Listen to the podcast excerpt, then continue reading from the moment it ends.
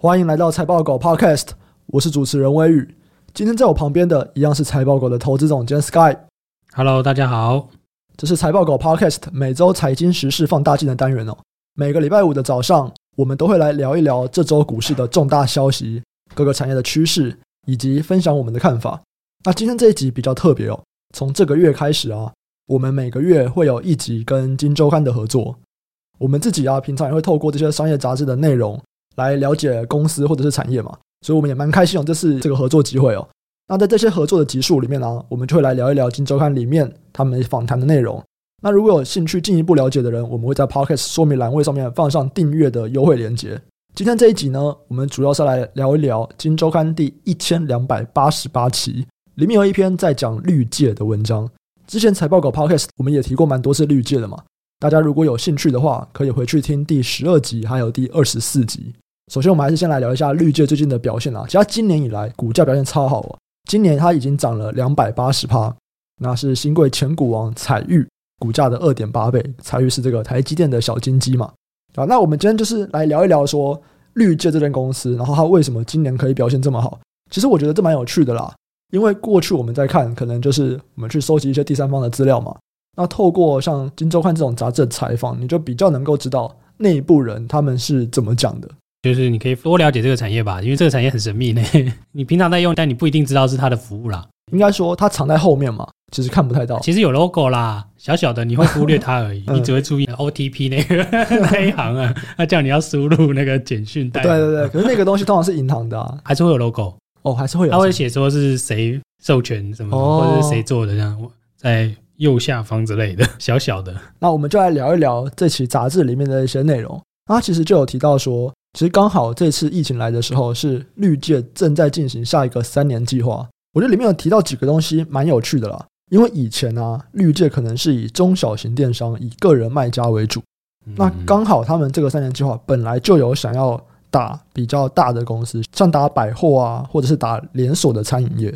那我觉得这个蛮有趣的，因为其实刚刚好他就有说，趁着这一次的疫情，其实绿界的确是拿到了蛮多百货的新客户。借用一下那个九一的讲法好了啦，就是线上跟线下的整合嘛。对啊，因为其实你从过去来看的话，呃，台湾一直疫情都不算是相对安全的地方啦。对对，疫情一直没有到台湾来啦。但自从我们的这个开始发生了疫情之后，因为你在没有疫情的时候，其实这个数位化是不怎么需要的。对啊，因为其实大家生活没有改变嘛。其实这一次经验告诉大家，改变是需要一个催化剂，你有一个东西按下那个开关嘛。就叫你全部都在待在家里，哎，这就是一个数位化的大跃进。那这些实体的商店原本其实没有线上的一些服务嘛。其实你像绿界这种，基本上你看不到它的店面啊，对啊，它算是一种云端的商业模式，你是看不到的。这些其实也是在这次数位化变得是说，你这些实体商店要往线上走的时候，它可以借由这个机会，哎，他从线上得到你这个客户以后，还可以再往线下去扩展，呢，算是虚实整合的一环吧。嗯，对啊，因为你等于是说你两边可以用同一个服务嘛。那这就是看线上强还是线下强了。就像我们刚刚提到那个九一嘛，他也是在讲这个虚实整合。那都是把一些百货公司啊，或者是连锁比较大的店家既有的线下转到线上去。诶，这边是不是某种程度也代表着纯线上的这个电商，其实它的成长空间开始趋缓了？是是是，这个产业的数据其实蛮多都有提到的啦。大家在谈的这个一开始应该是 O to O 吧，Online to Offline。对，那就是希望你从线上导到线下去。从中国来看的话，我记得那时候有几个题目啦，大家如果有去听什么风投圈啊，他们都有提嘛，什么河马先生嘛，反正他们有一些新零售的玩法啦，或者说那种共享经济刚开始出来的时候，很多人会讲这个。中国那个时候有什么共享，连雨伞都有嘛。然后共享充电宝就是这个行动电源嘛，还有炸掉的共享单车，对对对对 对，各种共享啦。但反正就类似这种概念，那就是他们的讲法嘛。我们借由互联网的这个无远福建，然后来加大我们的这个营运的范围，加大我们营运规模啊。对，你想想这个未来多么的美好，对不对？这算是二代三代吧？OMO 已经算是 O2O O 的下一代了。对，证明 O2O 是失败的嘛？可能不是那么的好。对，至少我觉得那个时候啦。，O to O 是一个很好的题材吗？或者是一个风潮？所以那时候其实可以拿到很多的资金，是，但现在看起来能够活下来的并不多。对，还还是有人留下来了嘛？那留下来都很强啦。那这条路此路不通，那自然会有变革嘛。就换下一个。对，就先换下一个。现在就是 OMO，然后我不知道下一个是什么。但是现在 OMO 看起来就是这些厂商喊出来是可能 maybe 是下一个成长的契机嘛。不管是九一还是绿界，他们都在讲 OMO。你觉得 OMO 可能要注意什么，或者是还有没有会有新的有趣的玩家会加进来？最有趣的就是说你要怎么去整合这东西吧。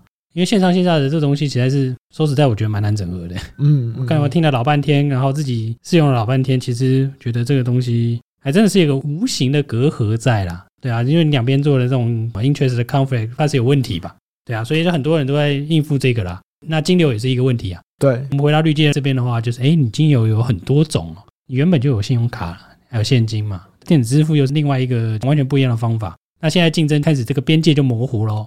所以现在看起来就是这个数位跟这种实体的经济啊，又开始进入了短兵交接啊，看谁可以在这一波占上风嘛。所以在这篇文章里面呢、啊，其实他们也有提到绿界的一个关键的资源吧，就是他们有提供这个一条龙的整合。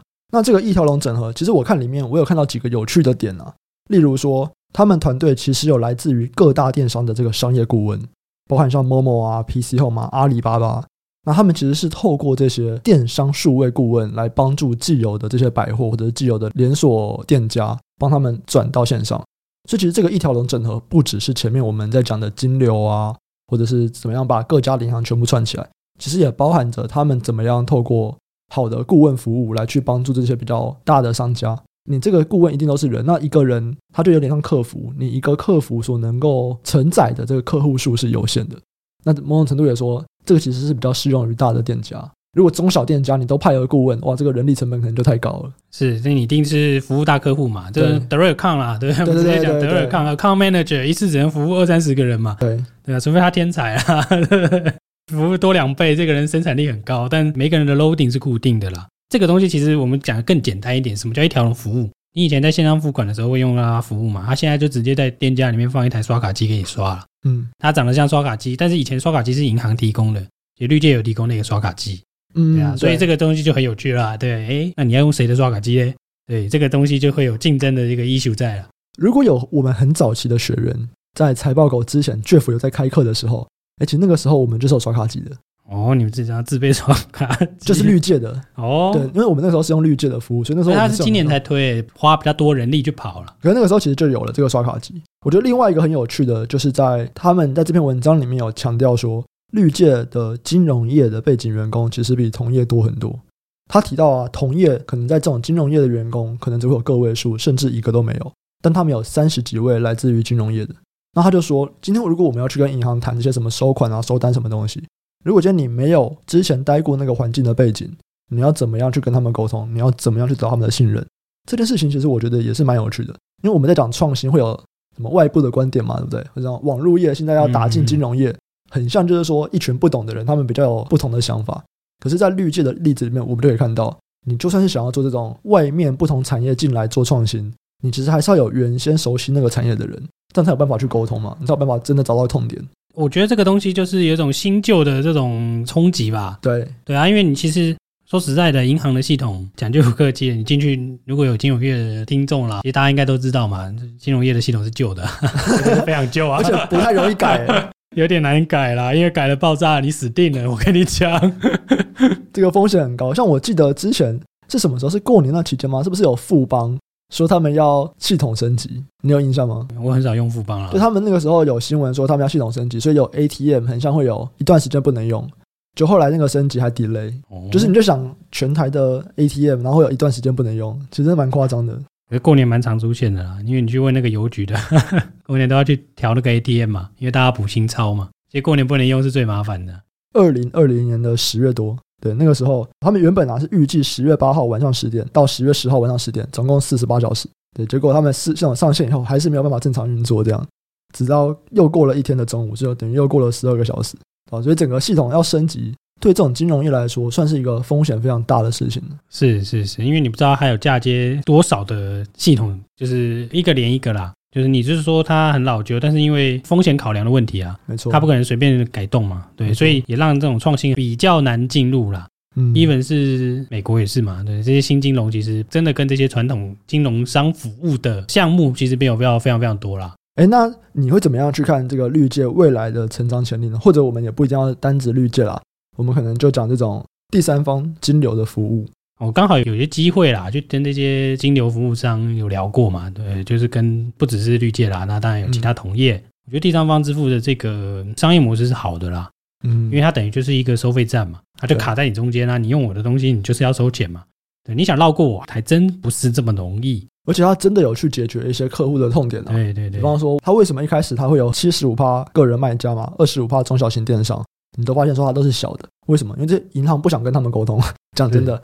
他们要去跟银行间，可能银行会觉得说：“哇，你们太小了啊！要去处理你的东西，我们还要派一个专员来服务你，可能这个划不来。”所以第三方支付它还是有它存在的一个意义，它还是解决了某个痛点。是是，尤其是这些中小型客户啦，原先中小型客户他们很难以一个个别之力去谈嘛，去跟银行谈一个专属的服务嘛。但绿界现在帮你包套嘛，嗯，当然不止绿界啦，这个市场大家常讲是红绿蓝嘛，有三种颜色，对，红洋蓝星跟绿界。红洋可能比较少人提了啊，现在基本上应该都是蓝星跟绿界。对，所以这就是红绿蓝三家，基本上就提供你小店家想要开一个网络商店，你还要在那边跟你货到付款啊，ATM 转账以后你才出货。像一开始大家在用那个露天拍卖、期末拍卖的时候都是这样嘛。嗯，对，我要先把钱汇出去，然后你才可以出货。现在几乎都不用了嘛，你现在可以就是线上付一付啊。对啊，所以他们是解决了蛮大的一个中小卖家吧，或者个人卖家，或者这种小商店的一些就是付款的需求了。也因为他觉得这些需求，他就是在中间，就是有点像是过路费的角色嘛。对对啊，其实跟信用卡蛮像的啦。信用卡也算是一种过路的角色，经过他这边，他其实就抽走一些费用嘛。对，只是信用卡，我记得是抽店家比较多啦。如果我们去看这个台湾信用卡签账的金额啊，其实一年有三点二兆元哦。那绿界去年在电商的总交易额大概是六百亿元，所以啊，其实如果我们以这个签账金额来看，它的市占率还不到两趴。当然，里面现在目前是很多银行拿走了啦。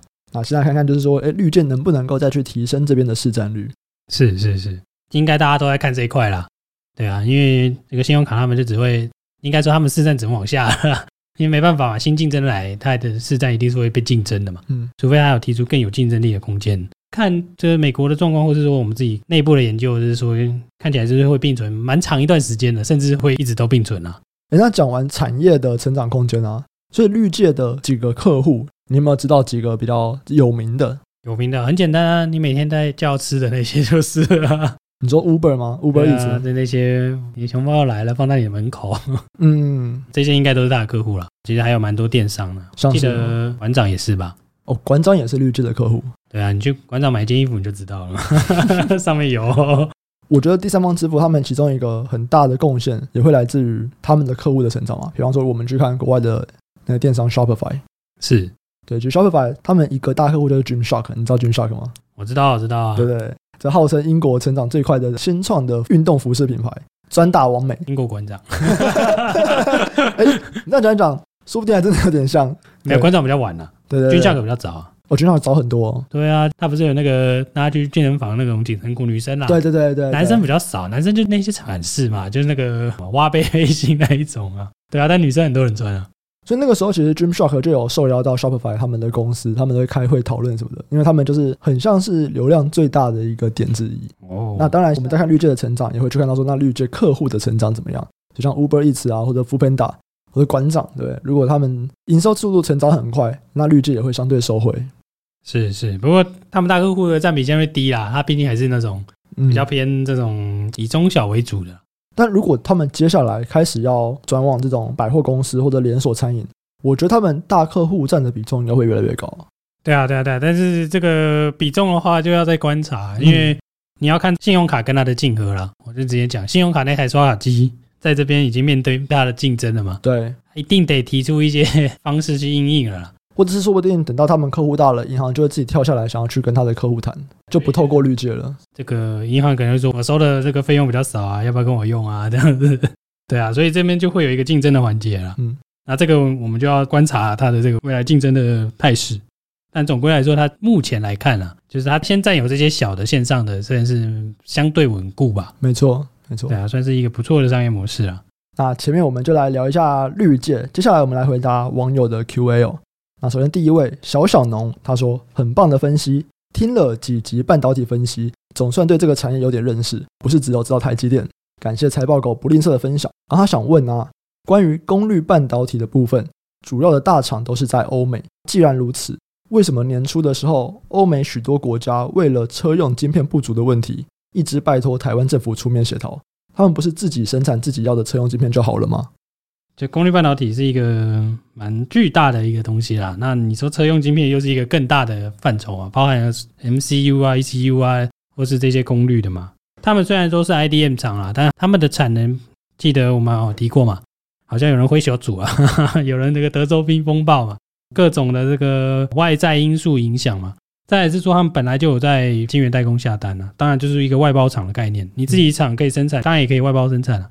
这样你就自己不用备这么大的产能了，所以你可以理解的是说，哎，这些 IDM 厂其实并不是一百趴都是自己生产的啦，因为它在调控产能的时候，它一定必须得放一些在外面生产嘛。表面上回来的问题就是这样啊，实质上来看的话，是不是车用晶片不足？是不是他们自己下单没下够？这也是有可能的哦。因为大家当初觉得，嗯，我们就是 just in time 嘛，那可是这个 just in time 压力会修除啊，就不要抖啊，所以就变得一直 postpone 嘛，一直往后递延、递延、递延，就积起来了嘛。应该说，这个产能的调控都不是说，哎，我今天缺货，我明天就有生产出来了。他们这个一定也是可能去年欧美因为疫情的关系，所以整个汽车卖不好，然后他们就说，哎，那我芯片就少进一点，少生产一点。就等到现在开始疫情复苏了，回温了，大家开始出去往外跑了，想要买车了，哎，发现哦，我芯片不足。那这个东西，你毕竟一天的产能就摆在那边嘛，你也不可能突然就生产非常非常多。可是我现在我就想要很多，怎么办？就只好找更多人一起来生产。对啊，就只好找人家瞧了，瞧一下、啊、产能嘛，对不对？付钱嘛，很多东西付钱就有了。好，下一个问题哦，XYJRGF 二五六哦，谢谢财报狗。每次听你们的节目都有很多扎实的内容，是少数言之有物的投资节目。没有，我觉得大家都不错。这我们可能更关注在产业这边，对我们心法讲的少一点点，也会有可能我们找一些外面的嘉宾来聊的时候，我们也会讲一些心法。但平常我们可能讲的更多是关于产业的内容。因为我觉得产业的内容，台湾是相对比较少的啦。那再来，我也是觉得说，让大家可以认识更多产业啊，认识更多公司，这样子很像，也还蛮有趣的。这样，啊，我以为你会讲说什么？我们的心法就是不要怂，满仓干下去。好，你要讲满仓干下去，下一个问题就是这个，好不好？反应慢半拍哦，他就有说持股水位询问。前阵子啊，在现实动态看到 Jeff 回答说，他当时持股水位大概在三成。想要询问财报狗团队，在总经暂时不看好的情况下面，如果这时候去减码，那如果后来你觉得看错，就是你当时觉得不好，所以你减码了嘛？然后后来发现，哎，很像也没有到这么糟糕。你想要加码回来的时候，这个时机是怎么样？你会追高加回吗？还是再次找到比较低估的标的才会去加码你的部位？好，那这个问题是问 Jeff 嘛？哎，其实这边我想的就是说，那我就来让 Jeff 来讲一下。好啊，就来讲。那我就来找 Jeff 讲一下。好，因为我当时提到说，就是当时的持股是三十 percent 左右嘛，然后我现在是有提高一些了，然后主要当然还是说持股比较低，是因为我们还是觉得最近的总金状况可能制造业循环比较接近尾声这样子啊，所以可能就接下来下跌的几率可能稍微高一点。不过我最近是因为我还是有看好一些个股的表现可能不错，所以我是有提高部位，但是我同时有买一些大盘的 put 避险，大概是这样子操作。以上就是我们这一集跟金周刊合作的内容。那如果对这些产业啊，或者公司内部人的访谈有兴趣的人，其实都可以去考虑订阅这些商业杂志嘛。那今周刊啊，其实也是我们很常看的一个杂志哦。那我们也会在 Podcast 说明栏位里面放上这个订阅的优惠链接。喜欢的听众朋友，记得按下订阅，并且分享给你的亲朋好友。